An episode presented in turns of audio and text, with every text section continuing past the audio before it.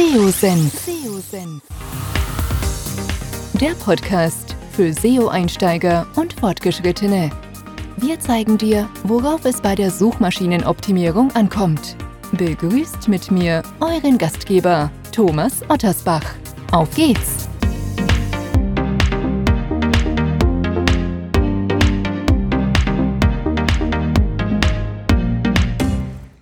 Ja, schön, dass du dabei bist bei einer neuen Podcast-Episode. Heute habe ich mal wieder einen Mitschnitt von der SEO-Sprechstunde beziehungsweise dem Format ähm, Frag den SEO-Experten. Wer es nicht kennt, bei PageRangers gibt es einmal im Monat dieses Format, das ich moderiere und bei dem Markus Hövener als SEO-Experte mit dabei ist und neben einem kurzen Impulsvortrag eure SEO-Fragen beantwortet. Jegliche Art, nicht nur zu dem Thema, was im Impulsvortrag ähm, quasi präsentiert wird, sondern ihr habt die Möglichkeit, jegliche Art von Fragen unserem SEO-Experten zu stellen. Und heute geht es in dem Impulsvortrag um die Core Web Vitals, ein wichtiger Bestandteil des Page Experience Ranking Faktors, der seit einiger Zeit ja relevant ist, der jetzt auch für die Desktop-Version relevant wird oder geworden ist, je nachdem, wann ihr den Podcast hört. Und neben diesem Impulsvortrag gibt es eine Reihe an User-Fragen, die euch inspirieren, die euch weiterbringen und sehr, sehr breit äh, rund um das Thema SEO aufgestellt sind. Von daher würde ich vorschlagen, steigen wir direkt ein in das Webinar beziehungsweise in den Mitschnitt. Und solltet ihr Interesse haben, selbst mal bei einem Webinar dabei zu sein, dann kann ich euch empfehlen, contentsuite.com slash Webinare. Da gibt's immer die aktuellsten Webinare rund um das Thema Content, SEO und was es ansonsten angrenzende oder was es ansonsten für angrenzende Themen gibt. Nun aber rein in den Mitschnitt. Viel Spaß. Ja, vielen Dank, vielen Dank, ähm, ja, dass ihr es einrichten konntet. Ich sehe auch ein paar sehr bekannte Namen. Schön, dass ihr dabei seid. Ja, Co-Web Vitals wollen wir heute mal noch mal einen kurzen Blick drauf werfen. War mit Sicherheit ein spannendes Jahr, aber trotzdem noch mal insgesamt ein bisschen zurückgucken. Nämlich dieses Thema Page Speed das gab es eigentlich schon vor den Core Web Vitals, nur es gab nicht immer so, so harte Metriken. Ähm, und ähm, das heißt, man konnte auch, zum Beispiel Juni 2018 hat das Ganze angefangen, konnte man auch schon quasi abgewertet werden in der, äh, in der Suche. Ähm, man wusste es nur einfach nicht. Und das war natürlich ein bisschen blöd. Die Metriken waren nicht klar. Ja, und dann hat Google gesagt, gut, dann machen wir halt Core Web Vitals. Ähm, das heißt, wir finden einfach mal ein paar Metriken und ähm, sagen euch dann auch harte Grenzwerte. So, das hat man gemacht. Das sind eben diese Core Web Vitals CWV und hat die in einen neuen Ranking-Faktor eingebettet, der heißt Page Experience. Und der sieht so aus, wie er da aussieht. Das heißt, da sind erstmal oben diese drei Core Web Vitals und dann noch vier andere. Vier andere stimmt aber schon gar nicht mehr, weil das ähm, Safe Browsing hat Google herausgenommen. Das heißt, es gibt quasi drei Faktoren, die haben was mit Speed zu tun und drei, die haben nichts mit Speed zu tun. Gehe ich gleich nochmal kurz drauf ein. Ohnehin, auch wenn ich sage, bei, bei den Core Web Vitals geht es um Speed, dann stimmt das eigentlich nicht, weil zum Beispiel Visual Stability, ähm, ich stelle das gleich mal kurz vor, hat überhaupt nichts mit Speed zu tun. Da geht es eher um den Seitenaufbau und was dabei passiert. Also das so, das, was wir jetzt haben. Ähm, ich habe ja schon gesagt, so da unten waren noch so drei Faktoren, die da auch mit reinspielen. Da war einmal HTTPS. Ich denke, das hat jeder. Mobile Friendly ist, glaube ich, auch jeder. Das ist, glaube ich, absoluter Standard. Wer das jetzt noch nicht ist, sorry, dann wird es echt schwierig. Weil da war noch eine dritte Sache, nämlich mit Interstitials. Interstitials sind halt ähm, ja solche solche Pop-ups, die kommen, wenn man auf eine Seite drauf geht. Zum Beispiel das Cookie Banner ist ein äh, Interstitial oder äh, auch ein, ähm, ja, melde dich für meinen Newsletter an. Und da gibt's ein schon sehr, sehr altes Bild von Google, wo sie nochmal sagen, Interstitials, die sind nicht alle schlimm, sondern es gibt ein paar, ähm, die dürfen wir durchaus machen. Aber zum Beispiel alles, was intrusive ist, was sehr viel Raum einnimmt auf dem Bildschirm, das bitte nicht. Ähm, es gibt ein paar Ausnahmen. Ich habe eben gesagt, das Cookie Banner. Cookie Banner ist erlaubt und auch zum Beispiel alles, was rechtlich ist, also zum Beispiel die Altersverifikation bei Alkoholshops oder bei, bei Gaming oder so. Für die meisten von euch ist das aber, denke ich, kein Problem. Also diese unteren drei Faktoren können wir also rausstreichen, reden wir nur noch über die Core Web Vitals. Da ist es so, die Grenzwerte sind klar. Die hat Google nämlich klar definiert für diese drei Metriken. Ne? Zum Beispiel LCP ist der Grenzwert, um im grünen Bereich zu sein bei 2,5 Sekunden. Jetzt ist nur die Frage, was ist denn, wenn ich diese Grenzwerte jetzt eigentlich verletze? Und da habe ich dran geschrieben, die Konsequenzen sind nicht unbedingt klar. Es gab ein paar Toolhersteller, die haben das äh, nachgemessen. Ähm, und vor allem Systrix äh, ist halt auf 3,7 Prozent gekommen. Also zwischen ganz schnellen Websites und ganz langsamen Websites hat sich die Sichtbarkeit um 3,7 Prozent unterschiedlich entwickelt.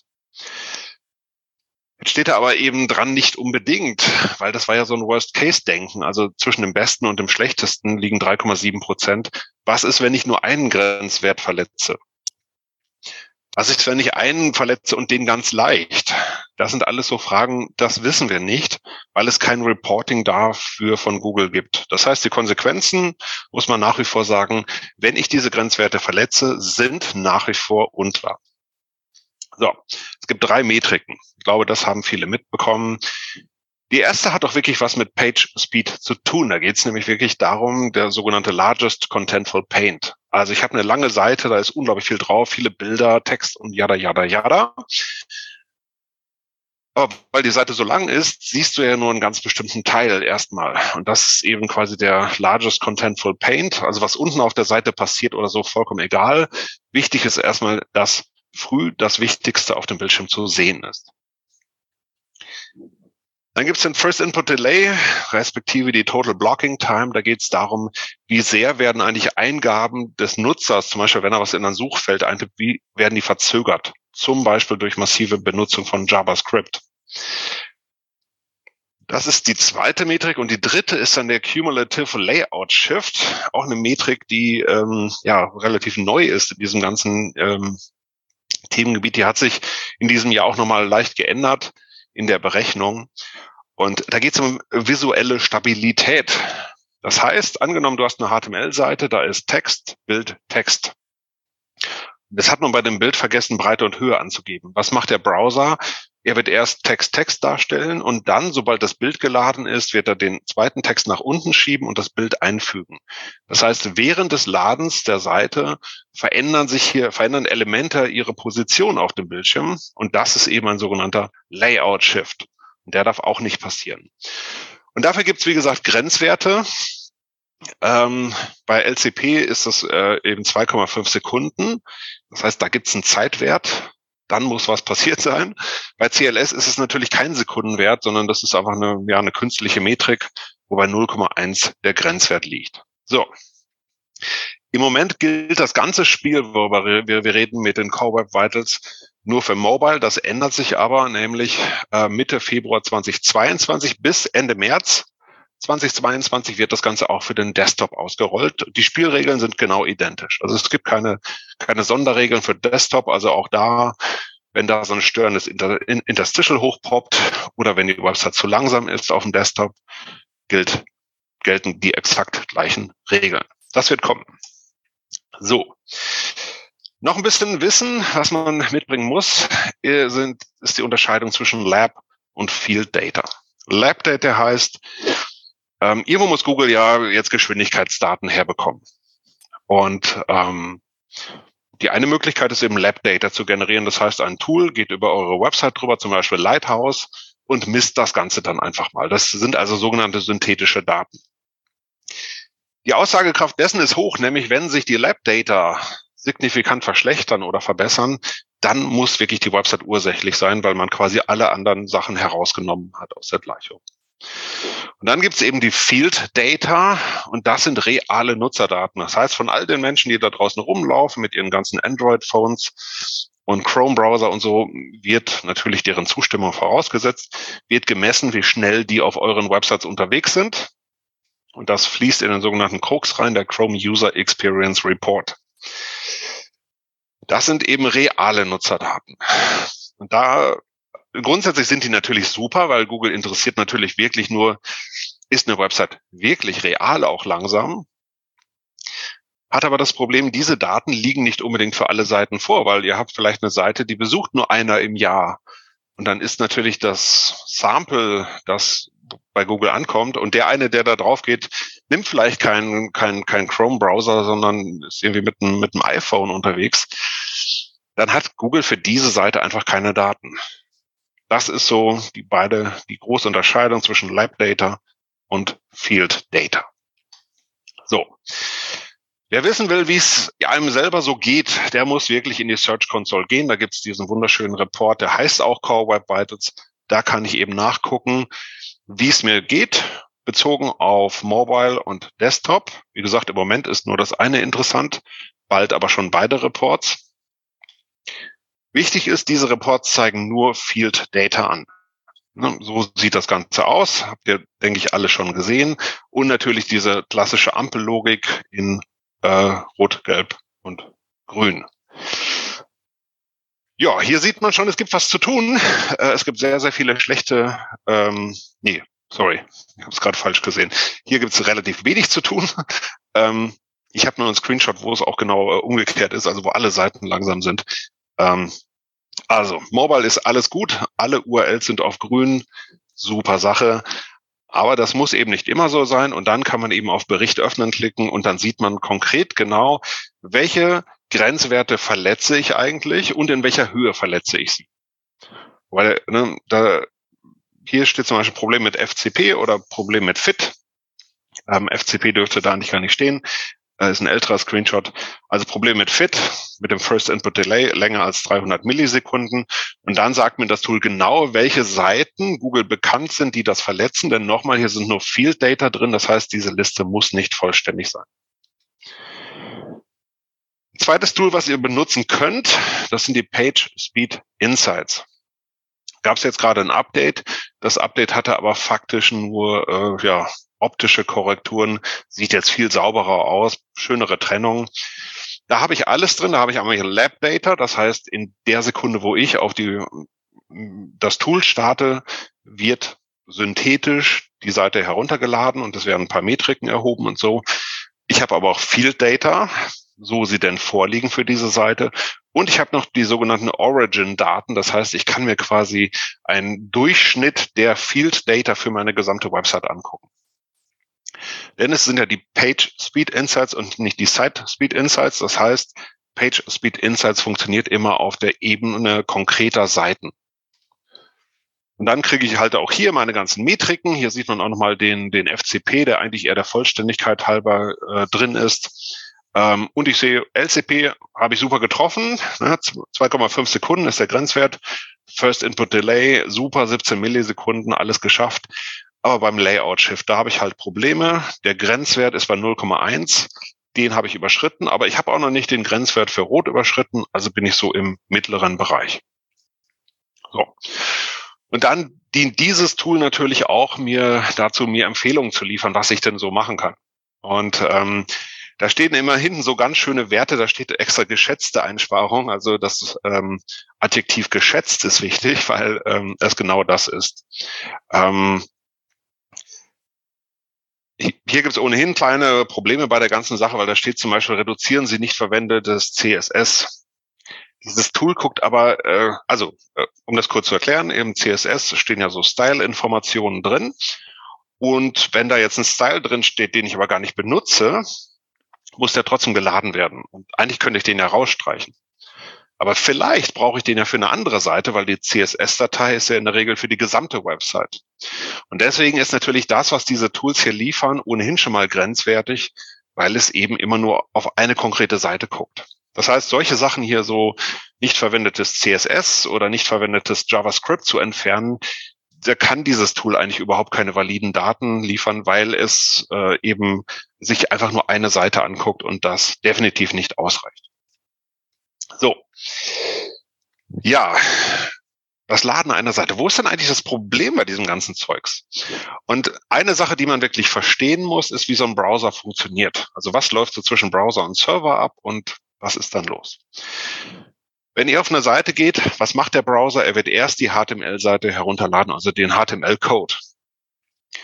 Und dann gibt es aber noch verschiedene Ressourcen. Ja, das ist hauptsächlich CSS, JavaScript, Bilder und Fonts. Die lädt er dann ja auch noch alle runter. Und einige davon blockieren das Rendern. Das heißt, Google wird erst mit dem Darstellen der Seite anfangen, wenn denn die CSS-Datei heruntergeladen wurde. Das heißt, wenn ich 100 CSS-Dateien habe, dann wird der Browser erstmal 100 CSS-Dateien herunterladen und dann erstmal irgendwann damit anfangen.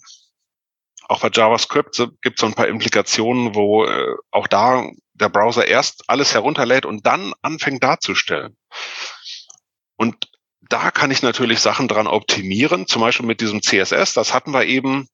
Je kleiner und kompakter diese Datei ist, desto schneller können wir dann auch mit dem Rendern loslegen, also mit dem Darstellen der Seite. Wer sich das vielleicht auch mal angucken möchte, äh, sei auf webpagetest.org verwiesen. Unglaublich schönes Tool, was mir für meine Seite einfach auch mal anzeigt, was wird denn da alles so im Hintergrund heruntergeladen. Und das kriege ich ja im Zweifelsfall gar nicht mit, ähm, wenn ich jetzt so, ich sag mal, ja, ein normaler Browser-User bin, kann ich mir natürlich auch in, in Chrome alles angucken, überhaupt keine Frage. Da sehe ich mal, zum Beispiel hier ist das für unsere Website suchada.de.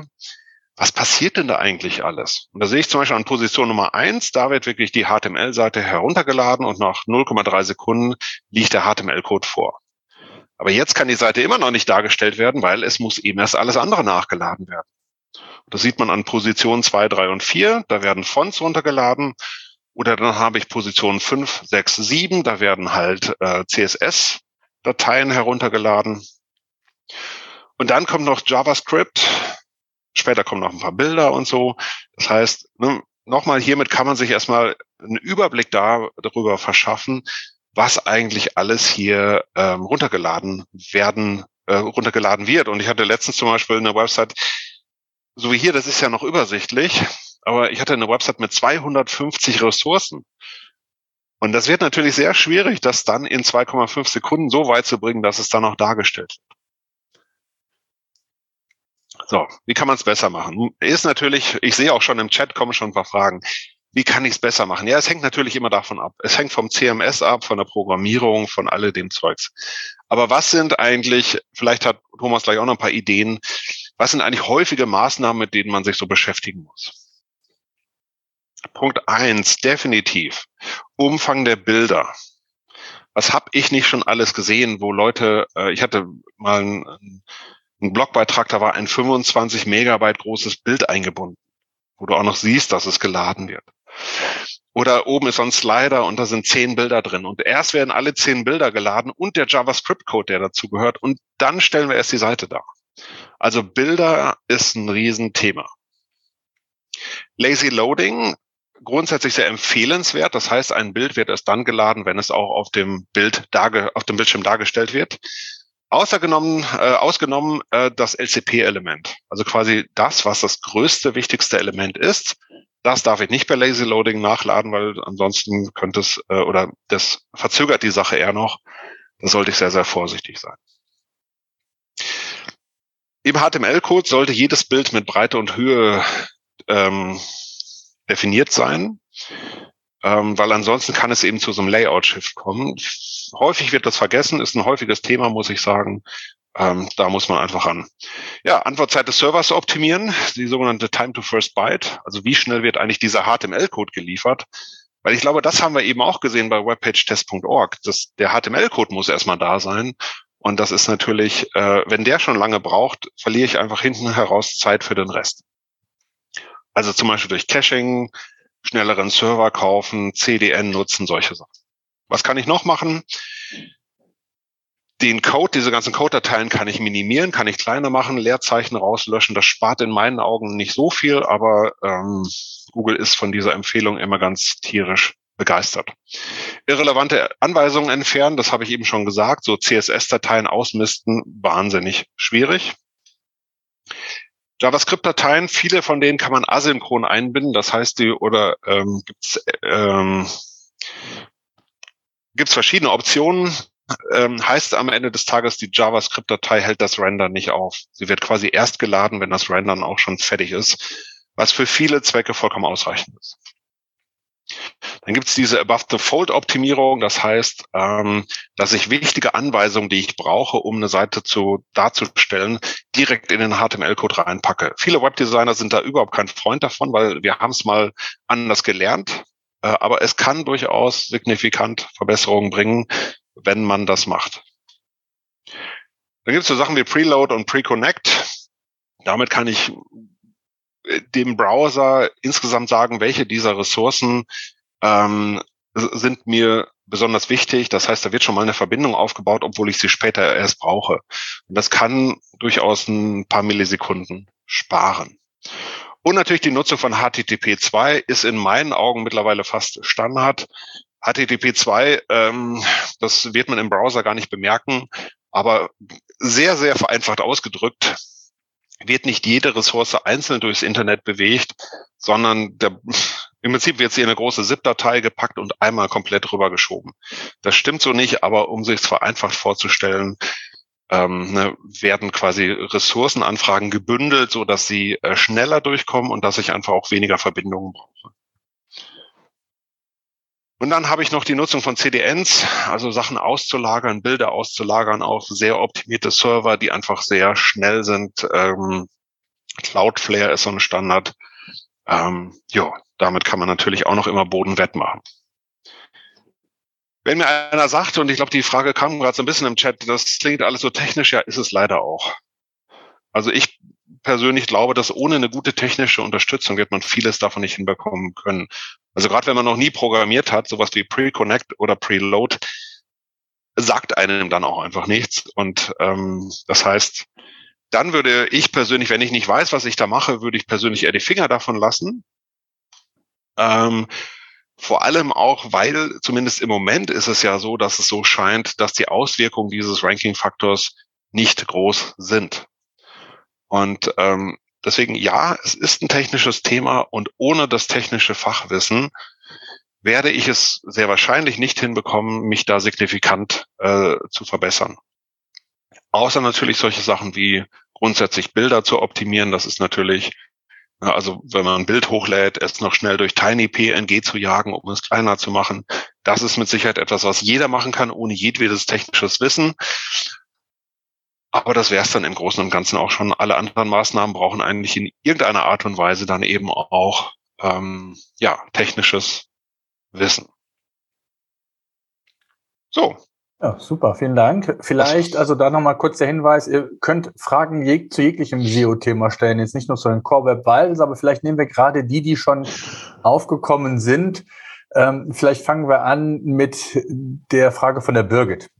Ähm, du bist ja eben schon auf ein paar Aspekte eingegangen, aber jetzt vielleicht nochmal speziell auch für WordPress. Sie fragt, wie kann ich denn optimieren, wenn ich WordPress nutze als Programmierleihe? Das hast du natürlich gerade schon beantwortet, aber vielleicht gibt es ja so ein paar Dinge, die man mit WordPress anders machen kann oder berücksichtigen kann. Also das eine ist natürlich, was ich gesagt habe, gerade Bilder sind einfach häufig ein Problem. Ähm, das heißt, da einfach darauf zu achten, dass man die, dass man die Bilder im, im Griff hat, auf jeden Fall. Ähm, also ich muss mir mal gerade hier meine, meine Fragemut zurückholen, hast mir das, das ist gerade weggenommen. ähm, genau. Ähm, und ansonsten gibt es natürlich solche Plugins wie WP Rocket, äh, also die WordPress-Rakete, die ähm, die ein paar Sachen davon äh, ähm, optimieren. Das heißt, die machen zum, setzen zum Beispiel halt so ein, so ein Caching auf, weil das Problem bei WordPress ist ja, wann immer jemand eine Seite anfordert, dann wird sie eigentlich in dem Augenblick, wo sie jemand anfordert, zusammengebastelt. Und dieses Zusammenbasteln kann durchaus relativ lange dauern, gerade wenn viele Plugins drin sind. Und da kann man halt einen Cache draufsetzen, der einfach sagt so, okay, ähm, die Seite wurde jetzt einmal zusammengebastelt, die kann ich mir ja direkt aus dem Cache holen und die muss ich jetzt nicht jedes Mal neu zusammenbasteln. Also das wären so die beiden Tipps für WordPress, also sich, sich äh, einmal selber darum zu kümmern, dass man eben seine Medien äh, ähm, ja, klein hält und dann natürlich ein Plugin wie WP Rocket zu benutzen. Gibt auch andere Plugins, aber ähm, einfach um, um, de, um die Seite schneller zu machen. Das ändert allerdings in der Regel nichts an der Ressourcenproblematik, sondern einfach nur daran, dass die HTML-Seite schneller ausgeliefert wird und man einfach mehr Zeit hat, um diese 2,5 Sekunden Rennen zu gewinnen. Genau, vielleicht ergänzend noch, ähm, was immer sehr häufig falsch gemacht ist, was wir auch immer sehen, dass man sich auch schon von Hause aus, wenn man WordPress ähm, installiert, sich natürlich auch einen, einen guten Provider direkt aussucht. Ne? Da gibt's halt viele, die auf einem Server hunderte von verschiedenen Domains hat, wo man sich, ich sag mal, Ressourcen, Performance teilen muss. Also wer da äh, gerade in diesen, was die, die PageSpeed-Werte angeht, da also von Hause aus sich mal den Server nochmal anzuschauen, da vielleicht nochmal aufzustocken. Und manchmal oder meistens sind das ja nur ein paar Euro im Monat, ja. Ähm, das lohnt sich dann schon, ne? Das vielleicht nochmal ergänzen. Okay, dann die Birgit noch vielleicht, das passt auch noch, habe ich gerade richtig verstanden, dass die Core Web Vitals kein so großer Ranking-Faktor sind. Das hast du richtig verstanden. Die aktuelle Auswertung, äh, die es dazu gibt, geht davon aus, dass eine ganz schnelle, im Vergleich zu ganz langsame Website 3,7 Prozent mehr Sichtbarkeit hat. Ähm, wie es dazwischen aussieht, das wissen wir alle nicht. Ohnehin wirst du niemals sagen können, ähm, so wie hart hat es dich denn jetzt getroffen? Das ist ja das, das Blöde an dem ganzen Thema. Kommt gleich auch nochmal die Frage mit diesem Tiebreaker, aber man weiß einfach nie, wie viel besser man sein könnte, wenn man das jetzt repariert hätte. Das ist bei allen anderen Ranking-Faktoren natürlich auch das Problem, aber hier insbesondere. Das heißt, man optimiert eigentlich etwas und ähm, hofft dann später, dass es signifikant was bringt. Für die meisten da draußen wird es signifikant wahrscheinlich überhaupt nichts bringen. Hm. Ja. Okay, ähm, eine Frage vom Samuel, auch noch zu den Core Web Vitals. Ist es realistisch, dass man alle Seiten einer Webseite bei den Core Web Vitals in den grünen Bereich bekommt? Ich denke da zum Beispiel an Produktseiten mit vielen Bildern. Also ja, das ist realistisch, weil wenn du viele Bilder hast, kannst du die über Lazy Loading eben nachladen. Das heißt, ja, wenn du dich in die Optimierung da reinversetzt, jetzt je nachdem auch welches System du hast, manchmal kannst du da einfach nicht dran. Ähm, Gerade wenn du so ein weiß ich, so ein, diese ganzen Baukästen, so ein Jimdo oder ein Wix oder so, da, da kannst du nicht mehr reingreifen in die Mechanik, sondern das Tool funktioniert so, wie es funktioniert. Du musst eigentlich dann hoffen, dass die auf der, auf der Toolbasis hinbekommen haben, das, das alles optimal abzubilden. Aber grundsätzlich nochmal muss man sagen, du kannst auf einer Seite 20.000 Bilder haben.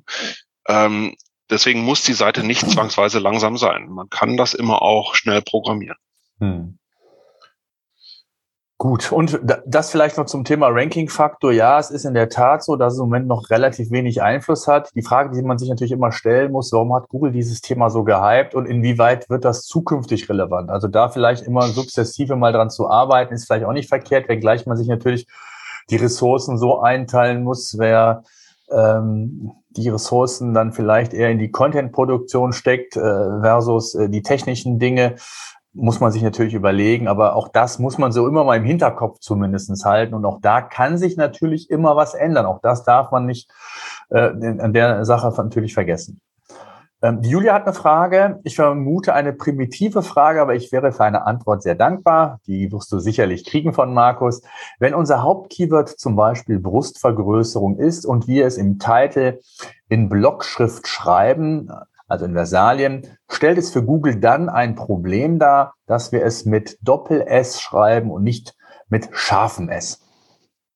Also erstmal hat sich da ähm, vor einiger Zeit was geändert, weil das scharfe S gibt es jetzt eigentlich auch in, als, als Großbuchstaben, wahrscheinlich aber nicht, nicht in allen Fonts. Ähm, trotzdem musste eigentlich nicht wirklich drüber nachdenken. Also SS und SZ werden eigentlich äh, gleich behandelt, deswegen das äh, sehe ich überhaupt nicht als Problem. Sehr schön. Dann die Maike, eine ganz lange Frage. Ich äh, versuche sie mal vorzulesen. Ich habe eine Frage zur internen Verlinkung in einem Online-Shop. Ganz wichtiges Thema. Grundsätzlich interne Verlinkung, nicht nur im Online-Shop. Auf der Produktdetailseite gibt es verschiedene Auswahlboxen, mit denen der Kunde sein Produkt nach seinen Vorstellungen konfigurieren kann. Auf der vorgeschalteten Kategorieseite gibt es Übersichten mit Vergleichen welche Eigenschaften, Vorteile die jeweilige Konfiguration hat. Wir haben dann jeweils auf das vorkonfigurierte Produkt verlinkt, damit der Kunde ohne Aufwand seine Auswahl nutzen kann. Das heißt, an der URL des Links hängen noch Parameter für die entsprechende Auswahl. Das heißt auch, es sind auf der Kategorie mehrere interne Links, die alle auf der gleichen Produktdetailseite landen, nur eben mit unterschiedlichen Parametern. Sollten diese Parameterlinks mit rel nofollow versehen werden? Das ist die Frage von der Maike.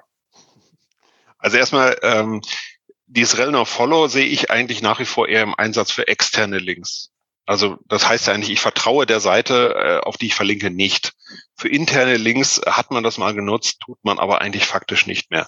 Bringt also nichts. Ähm, hier, ich, ich müsste es in, mal im, im realen Einsatz sehen. Ähm, typischerweise würde man ja hier sagen, denken, dass die, dass die Produkt-URL mit diesen äh, Parametern, dass diese Seite ein Canonical Tag hat auf die Seite ohne diese Parameter.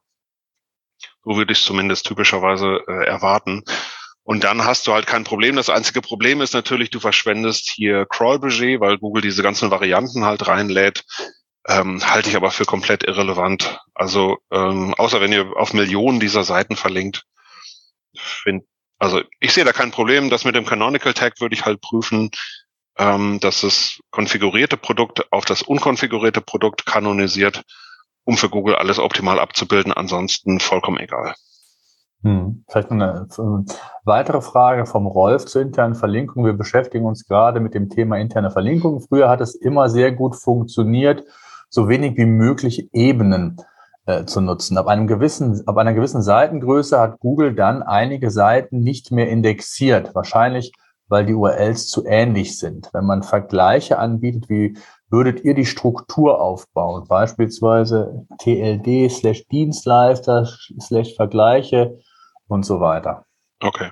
Also ich glaube nicht, dass die Ähnlichkeit anhand der URL bemessen wird. Das halte ich einfach für extrem unwahrscheinlich. Hier wird es wahrscheinlich wirklich sein, dass die Seiten vielleicht sehr wenig ähm, äh, relevante Inhalte haben oder re relativ wenig Unique Content.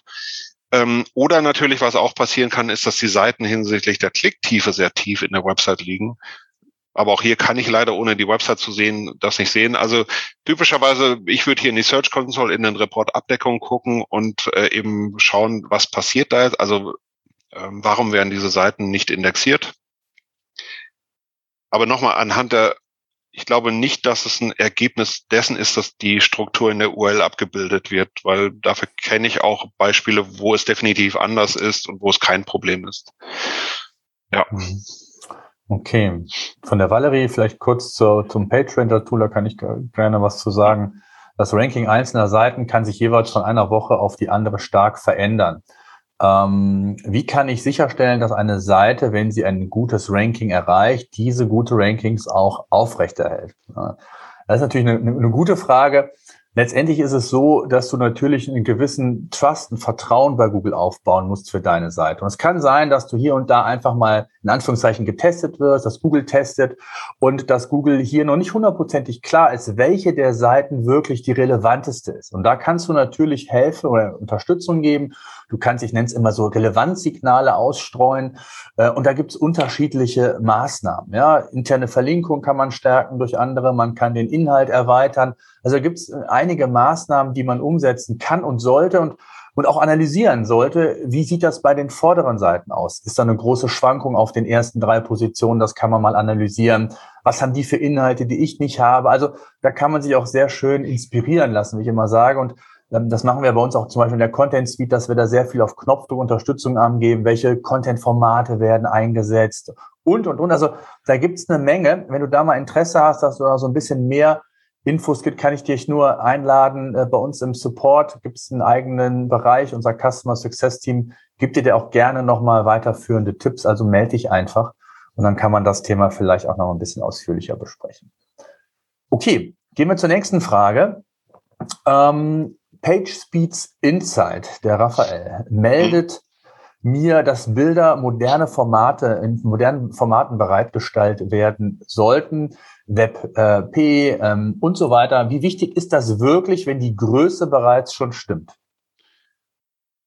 Dann ist es nicht wichtig. Also es ist nur so, dass äh, ich sag mal moderne Bildformate machen es leichter, dass die Dateigröße halt niedrig zu halten. Wenn du das aber mit anderen Methoden hinbekommst, ähm, dann gibt es natürlich überhaupt keinen Grund, das hier zu machen. Vielleicht äh, kleiner Tipp, es gibt ein paar Content Manager und Shop-Systeme, die automatisiert den ganzen Bilderpool auch noch dann zusätzlich als WebP exportieren können, sogenannte Source Sets. Das heißt, man stellt nach außen hin eigentlich verschiedene Bildformate bereit und der Browser sucht sich dann aus, was am besten ist. Also Shopware 5 kann das zum Beispiel super über ein Modul. Ich weiß nicht, was hier zum, zum Einsatz kommt, aber ähm, manchmal geht das. Aber nochmal, die Frage war ja, wie wichtig ist das, wenn die Größe schon stimmt, dann ist es vollkommen egal. Hm. Wie wichtig ist, die Julia hat noch eine Frage, wie wichtig ist bei der internen Verlinkung die Optimierung des Anchors aus eurer Sicht? Wir haben viele Seiten, wo der Anchor-Text bis jetzt leider nicht unbedingt SEO optimiert wurde. Schöne Frage. Ja, genau. ähm, also ich persönlich finde es wichtig. Ich finde es wichtig, dass das ähm, vor allem auch konsistent durchgezogen wird. Ähm, es gibt halt oft so das Problem, dass Seiten mit unterschiedlichen Ankern verlinkt werden. Mal ist es das Keyword, mal ist es hier klicken oder solche Sachen. Ich würde versuchen, das immer möglichst konsistent, äh, konsistent zu halten. Ansonsten ja, wichtig ist das aus meiner Sicht schon, weil es einfach ein starkes Signal ist, wofür eine Seite einfach, wofür eine Seite, wofür eine Seite ranken soll. Und da muss man sich halt einmal kurz seine Website angucken und quasi alle Möglichkeiten, wo ich auf eine Seite verlinke und gucken einfach, wie sehen, wie sehen diese Links dann aus. Aber wie gesagt, solche Links wie hier oder jetzt klicken, die sollte es eigentlich niemals geben. Genau.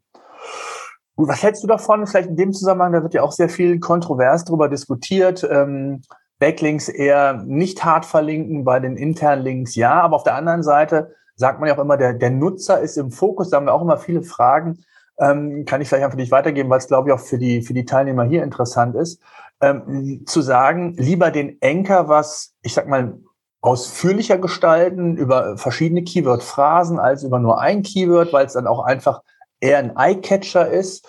Und wir ja eigentlich wollen, dass die Nutzer sehen, es gibt weiterführende Informationen, ich möchte die Verweildauer erhöhen, habe also diese positiven Nebeneffekte. Das heißt also, durch größere oder vergrößerte Anker einfach dem Nutzer auch ja, vielleicht noch mal so ein Stichwort, eine andere Usability zu geben. Wie stehst du dazu? Also für den Nutzer sinnvoll, für eine Suchmaschine sehe ich den Vorteil nicht so ganz. Und da gibt's ja wirklich, äh, oder ich glaube, das muss jeder so für sich entscheiden, wie man auch seine Nutzer abholen möchte. Und gerade wenn ich natürlich in oder in vielen Fällen glaube ich natürlich auch, dass die, dass so eine epische, so ein epischer Anchor-Text ähm, oft gar nicht sinnvoll ist. Also wenn ich oben ein Menü habe und da ist ein Link über, über äh, Grasschneidemaschinen zum Beispiel, dann soll der natürlich auch nur Grasschneidemaschinen heißen. Unten im, im Kontext kann ich es natürlich dann vielleicht auch mal ausführlicher machen oder ich verlinke wirklich nur das Wort Grasschneidemaschinen und mache danach dann halt noch ein bisschen Prosa, um das äh, zu erläutern, was es auf der Seite geht. Da wäre ich aber eher dafür, dass man wirklich die Ankertexte, wenn es irgendwie geht, das Ganze schön kompakt hält und bezogen auf Suchbegriffe und wenig Prosa mit rein. Hm. Ja, absolut, würde ich auch so sehen. Ähm, eine weitere Frage vom Samuel. Auf der, auf der einen Seite wird ja gesagt, dass man die Ladelast auf mehrere Server verteilen sollte. Ab, aber externe Ressourcen drücken die Antwortzeiten schon erheblich, zum Beispiel die Font äh, oder Google Fonts. Äh, sollte man diese auf den eigenen Server packen oder gibt es da andere Möglichkeiten? Also gibt es nicht so eine ganz eindeutige Antwort darauf. Ähm, also erstmal stimmt das, wenn man quasi, wenn die Ressourcen auf mehreren Websites liegen, dann kann theoretisch äh, der Browser mehr Verbindungen gleichzeitig aufbauen. Wenn ich aber zum Beispiel sowas wie HTTP2 habe, dann ist das gar nicht mehr relevant, sondern dann ist es eigentlich eher vorteilhaft, wenn ich möglich, möglichst wenige verschiedene Server habe. Und da hängt es immer auch ein bisschen vom, vom Setup ab. Ähm, und es hat natürlich auch eine datenschutzrechtliche äh, Thematik. Also ob ich Google Fonts direkt vom Google Server einbinde, ähm, äh, wird mir zumindest immer von unseren Datenschützern gesagt, mach das bitte nicht. Ähm, das kann natürlich auch noch ein relevantes Thema sein. Aber ansonsten, ähm, wie gesagt, es hängt von deinem Setup ab. Ähm, und du kannst es ja auch auf ein CDN packen, die liefern das Ganze schneller aus und du hast halt die Sachen ein bisschen verteilt. Ja, hm. ich glaube, das wäre so. Okay. Der Adrian so, fragt, wir haben aktuell oft den Fehler beim Aufruf der URL, Kleinfehler, Statuscode 4xx bei Shopware. Über 500 Mal haben wir Seiten, die nicht erreichbar sind mit dem Zusatz Ja. 2.5 genau. URL. URL kann jemand, kennt jemand dieses Problem? Das muss doch der Shopware-Experte, der Markus, kennen. Der Shopware, also dieses Problem konkret kenne ich nicht, aber es riecht irgendwie danach, dass es, dass immer eine fehlerhafte interne Verlinkung ist, wo jemand halt äh, offensichtlich irgendwie so ein, ich müsste mal kurz nachgucken, was Prozent 2.5 ist, ähm, wahrscheinlich äh, Hochkommentar. Also irgend, irgendein Plugin läuft da vielleicht Amok und generiert halt da, da unsinnige Sachen. Ähm, ich denke, über ein Crawling würde man es finden können, aber so aus dem, so aus dem Nichts heraus kann ich die Frage nicht beantworten. Mhm. Okay. Gibt es weitere Fragen, die ihr habt? Ich habe noch eine äh, in Verbindung zu den Core Web Vitals. Es wird ja, oder das heißt spekuliert, es sollen ja die Core Web Vitals erweitert werden über zwei Metriken. Ja. Ähm, was hältst du davon? Siehst du das als sinnvoll an oder wie ist da deine Meinung zu? Ähm, also erstmal vielleicht mal vorgelagert. Ähm, man überlegt zum Beispiel, ob dieser Fit, dieser First Input Delay wirklich sinnvoll ist, weil er wirklich nur den, ich sag mal, den, die Verzögerung beim, bei der ersten Benutzung der, der Seite analysiert und eigentlich sollte es ja im Fokus liegen, wie, wie jedwede Interaktion ist. Deswegen sind diese Metriken natürlich schon ein bisschen under pressure, dass man eben äh, mehr guckt, was jetzt auch wirklich für die komplette Session sinnvoll ist. Ähm, ich halte vieles davon für sinnvoll. Ob es so kommen wird, wissen wir sowieso nicht. Und wenn es so kommt, würde Google es rechtzeitig äh, ankündigen. Ähm, und ich glaube nicht, dass es unbedingt zu neuen oder zu vielen neuen Problemen führen wird. Also sprich, wenn du, wenn dein First Input Delay schon schrottig war, dann glaube ich, werden auch die nachfolgenden Delays äh, schlecht sein. Und wenn ein First Input Delay gut war, dann werden auch die nachfolgenden wahrscheinlich gut sein. Also ich sehe es relativ entspannt. Ähm, plus wir werden einfach gucken müssen. Also das, was Google ja oft macht äh, oder gerade in diesem Prozess jetzt macht, ist, dass sie so ein paar äh, Ideen öffentlich machen und dann gucken, wie so der Feedback aus der Community ist. Das finde ich erstmal einen ganz guten Prozess, aber es kann sicherlich noch mindestens ein Jahr dauern, bis das da noch wirklich passieren wird. Hm. Und Warten wir es ab. Ja, also Tipp für eure Bilder. Die Mandy schaut hier mal vorbei. Performance Cloud Image. Okay, sehr gut. Ähm, ich habe noch zwei Fragen, aber wenn ihr natürlich noch Fragen habt, würde ich die vorziehen, an, an, die mir im Vorfeld gestellt wurden von Teilnehmern, die sich das leider nicht anschauen konnten. Äh, und zwar, wie die Meinung ist zu dem Thema Blogs und Sichtbarkeitsaufbau. Da gibt es ja kontroverse Meinungen, sage ich jetzt mal, auch im, im Rund Blick, ähm, was schreibt sie zum Themen Themenautorität? Die einen sagen, ein Blog ist gar nicht gut, um Sichtbarkeit aufzubauen. Auf der anderen Seite, wenn ich mich an das Thema Themenautorität oder auch äh, Content Hubs äh, rangebe, die das entsprechend verlinke, dann müsste doch eigentlich es egal sein, ob ich das in Blogform mache. Hauptsache, ich habe meine interne Verlinkung, gebe Google die Signale und ähm, dann ist es doch eigentlich egal, ob es als Blog oder als Seite zu deklarieren ist. Wie seht ihr das? Sehe ich genauso. Also schlussendlich, wo der HTML-Code rauskommt, ist vollkommen egal. Nur typischerweise ist so ein Blog ja, ich sag mal, äh, hat einen, hat einen zeitorientierten Ablauf. Äh, ne? Neue Beiträge vorne, alte Beiträge hinten. Und das ist natürlich ähm, nur sehr begrenzt sinnvoll, vor allem natürlich dann, wenn es auch Evergreen Content ist, dann macht das keinen Sinn. Aber wenn man zum Beispiel Kategorien aufbaut und wenn man Hubs aufbaut, äh, ist in meinen Augen vollkommen egal, ob du jetzt WordPress oder sonst irgendwas nimmst. Ähm, und von daher äh, würde ich das auf jeden Fall machen. Mir, mir ist noch so eine Sache äh, so in der Fragestellung aufgefallen, die ich immer noch mal gerne diskutiert haben möchte, nämlich dieses Thema Sichtbarkeit aufbauen. Ähm, zumindest wenn so Sichtbarkeitsindex gemeint ist, muss ich sagen, mit Sichtbarkeitsindex hat noch kein Mensch Geld verdient. Also außer die, die Anbieter der Tools. Es geht nie um Sichtbarkeit. Sichtbarkeit heißt, äh, ist erstmal nur quasi, du bist für diesen Suchbegriff oder für diese Suchbegriffe bist du auf diesen und jenen Positionen und das wird auf einen Wert verdichtet. Das heißt nicht, du kannst eine riesen Sichtbarkeit haben, aber nichts damit verdienen und ganz wenig Sichtbarkeit haben und einen unglaublich hohen Umsatz machen. Natürlich gibt es irgendwo eine Korrelation dazwischen. Aber ähm, ich finde es immer wichtig, wirklich drüber nachzudenken, was sind wirklich Inhalte, die für meine gewollten Besucher relevant sind. Und das natürlich dann eben auch zu liefern, weil es wird noch immer viel zu viel über Sichtbarkeit oder auch über, über Traffic gesprochen. Wow, ich habe 10.000 Besucher.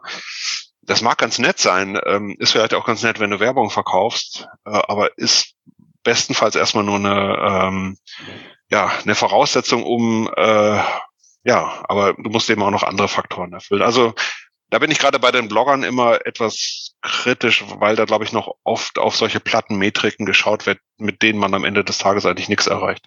Hm. Ja, vor allen Dingen, ich, ich finde es ja schon mal positiv, ähm, dass hier von, von Themenautorität oder Content Hubs gesprochen wird, weil oft erleben wir es auch, dass viel zu sehr noch in Keywords gedacht wird ne? und, und gerade dabei vergessen wird. Und wir hatten jetzt letztens noch einen Kunden, ähm, der dann wirklich sich überlegte, für ein angrenzendes Thema zu seinen Dienstleistungen würde er gerne Sichtbarkeit oder Rankings aufbauen und ähm, hat einen Artikel dann geschrieben, sehr holistisch geprägt und war dann sehr verdutzt, warum er dann irgendwie keine Sichtbarkeit aufbaut. Und, und ich glaube, das ist so dieser, dieser Standardfehler, den man auch nochmal in, in dem Zusammenhang auch nochmal sagen kann. Also es macht einfach total Sinn, sich äh, in, in, in Themenautoritäten oder Content Hubs zu, zu, zu denken und nicht in Keywords, äh, damit Google auch genau diese Expertise äh, ja, dargestellt bekommt. Ich bin Experte für ein bestimmtes Thema. Da möchte ich der, der Top-Experte sein und und da gilt es eben nicht nur einen Artikel zu schreiben, weil ich mit einem Artikel sicherlich nicht als Experte wahrgenommen werde, sondern es extrem wichtig ist, auch die Unterschiede, auch das, was Markus meinte, ähm, die unterschiedlichen Content-Ziele auch vielleicht damit zu berücksichtigen. Ich habe ein Hauptthema, möchte, hab, möchte ähm, Tipps geben, möchte aber auch Abverkauf generieren. Also das sind ja unterschiedliche Ziele, die ich haben kann. Und, und, und da ist es einfach extrem wichtig, dass man hier in, in, in Themen, wie, wie es auch mal heißt, Themencluster, Content Hubs, wie auch immer, äh, denkt, äh, damit man hier auch wirklich das gezielt machen kann und nicht einfach nur punktuell sich in irgendein Thema ranwagt. Das ist, glaube ich, nochmal ganz wichtig. SEO-Senf. Der Podcast für SEO-Einsteiger und Fortgeschrittene. Wir zeigen dir, worauf es bei der Suchmaschinenoptimierung ankommt.